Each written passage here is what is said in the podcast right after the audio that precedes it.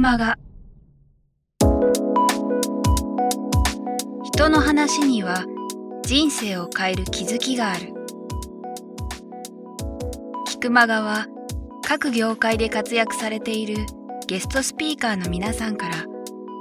人生を変えるきっかけを伺うインタビューマガジンです。人生のターニングポイントとなった出来事、物、人から日々大切にしている習慣や考え方などについて毎月あなたの明日に響くインタビューをお届けします。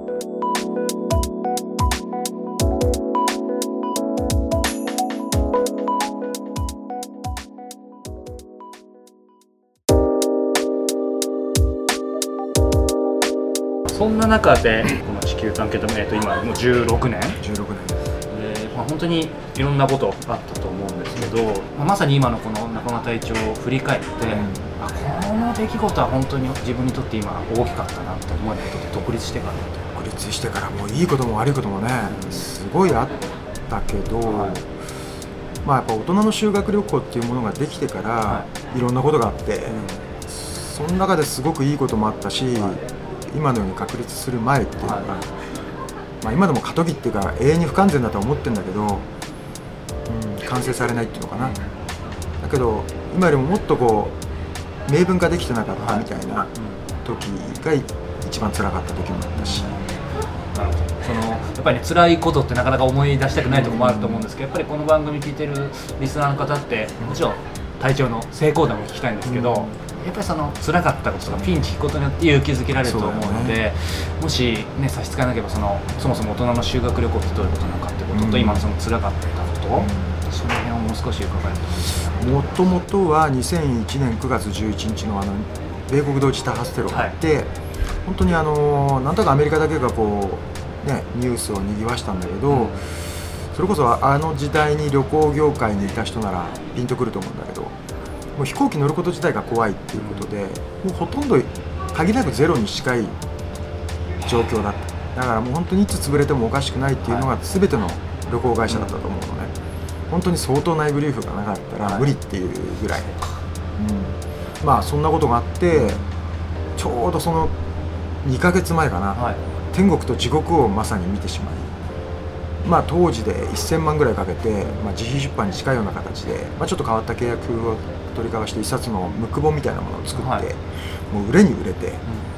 うん、あんなでっかい本があんな数ヶ月で3000部とか売れるってこと自体があの当時はね今だからピンとくるけどあの当時なんだよもう1万人1万ぐらいすぐ売れると思ったのにと思って 3000しか売れねえやとか思ってたけど、ね、2ヶ月で3000部売れるってすげえヒットじゃんみたいな。でその時また相当の確率で読んだ人が言ってくれたんでもう本当に自社ビルかぐらいの勢いだったんで7月8月の2ヶ月って。で9月11日を迎えてそうか、ね、そんな1000万だったらポンと出せるわけじゃないので分割払いだったんだけど、ね、9月の月末にちゃんとその本の支払いもまだ数百万残っていたにもかかわらずゼロになっちゃったわけ11日から。仕事はあるのにみたいなさゼロなんて夢にも思わないですよね。思わないもんね。もう調子こいてたのがもう一気にガクッときてうわーってもう初めてかな会社立ち上げる時までは全然あのなんだろうほとんど自費で貯めたお金でやれたんで、はい、その時はさすがにちょっと親戚回りとかもしてなんとかちょっと貸してくれないかみたいな、ただやっぱそれまでの様子を見てたから、はい、お前のとこの会社ってなくしちゃまずいよねって、すごいお客さんに支持されてるじゃんって言っていくら？とかっつって何人かポンポンポンポンってあっという間にものすごいお金が集まったりとかしてでもそれでもゼロ更新は毎日続くわけできつかったよね。でもそんな中に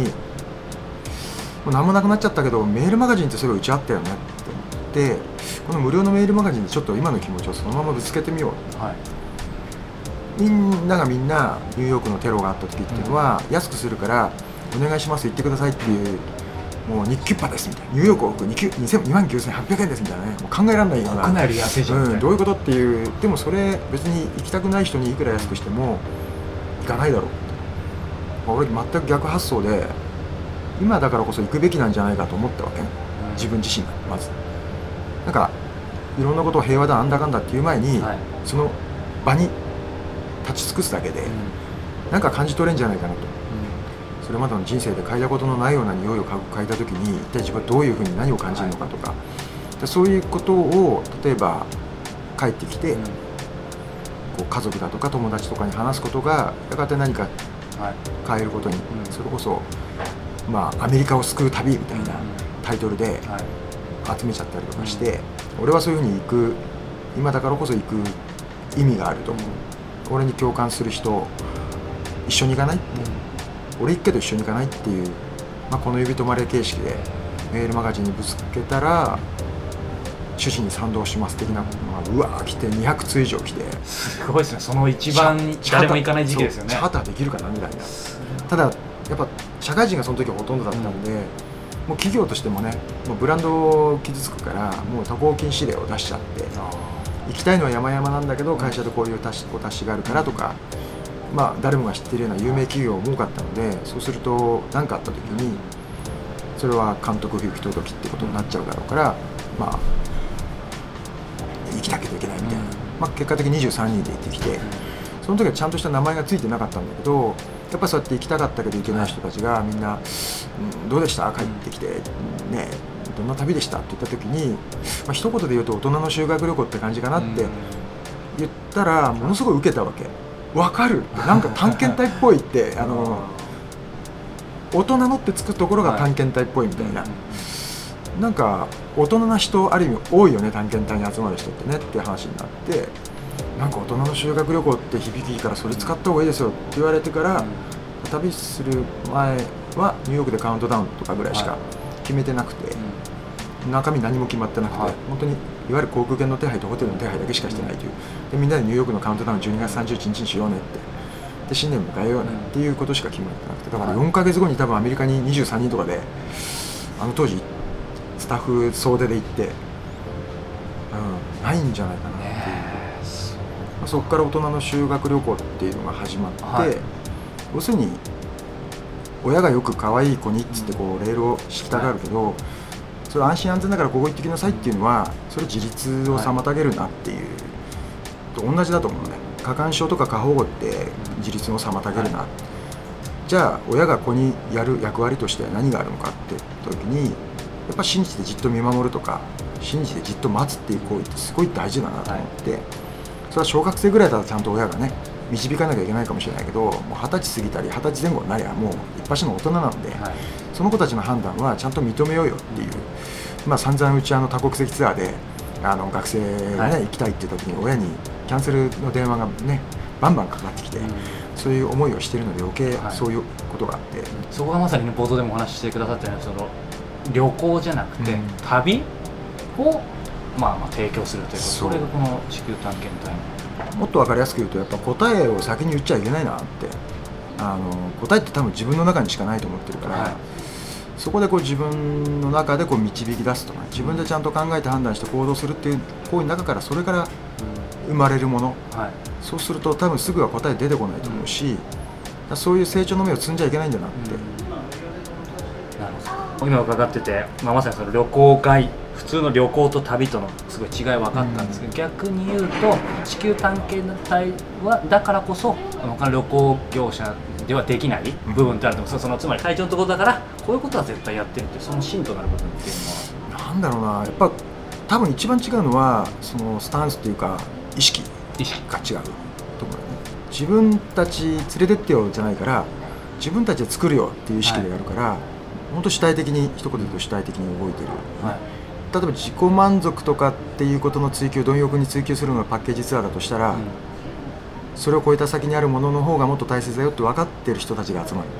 それを超えた先にあるもの、うん、自己満足を超えた先にあるものって多分もうちょっと人を喜ばしてなんぼの世界っていうのかな。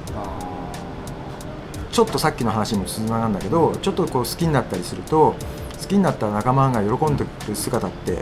えばそれが自分が発信で自分がやったことによって喜んでくれたら、自分に返ってくるじゃない、はい、それの方が自分一人で自己満足の世界で、まあ、趣味の世界と同じなんだけどやってるって、うん、ちょっとこう違うんだよ、もっと喜びにつながる、だから趣味が仕事じゃなくて仕事が趣味ってそこなんだけど、うん、自己己満足は、まあ、他己満足というか。そう。人が喜べば喜ぶほど自分の喜びにめちゃめちゃ直結するっていうことに気づいてる人がサプライズとかに思いっきりやるわけ。サプライズを提案した時に一生懸命やった人ほど、例えばサプライズを受けた人が感動して泣いたりすると、はい。一生懸命やった人の順に当たり前だけど熱を入れて準備をした人ほど泣くもんね。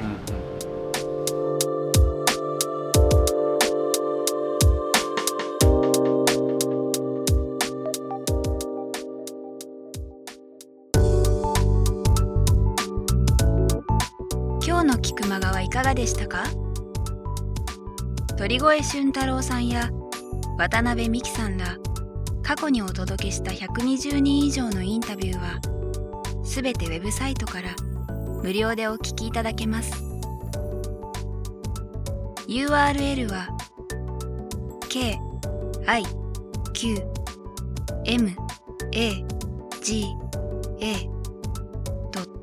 c o m キクマガ .com です。それではまたお耳にかかりましょう。ごきげんよう。さようなら。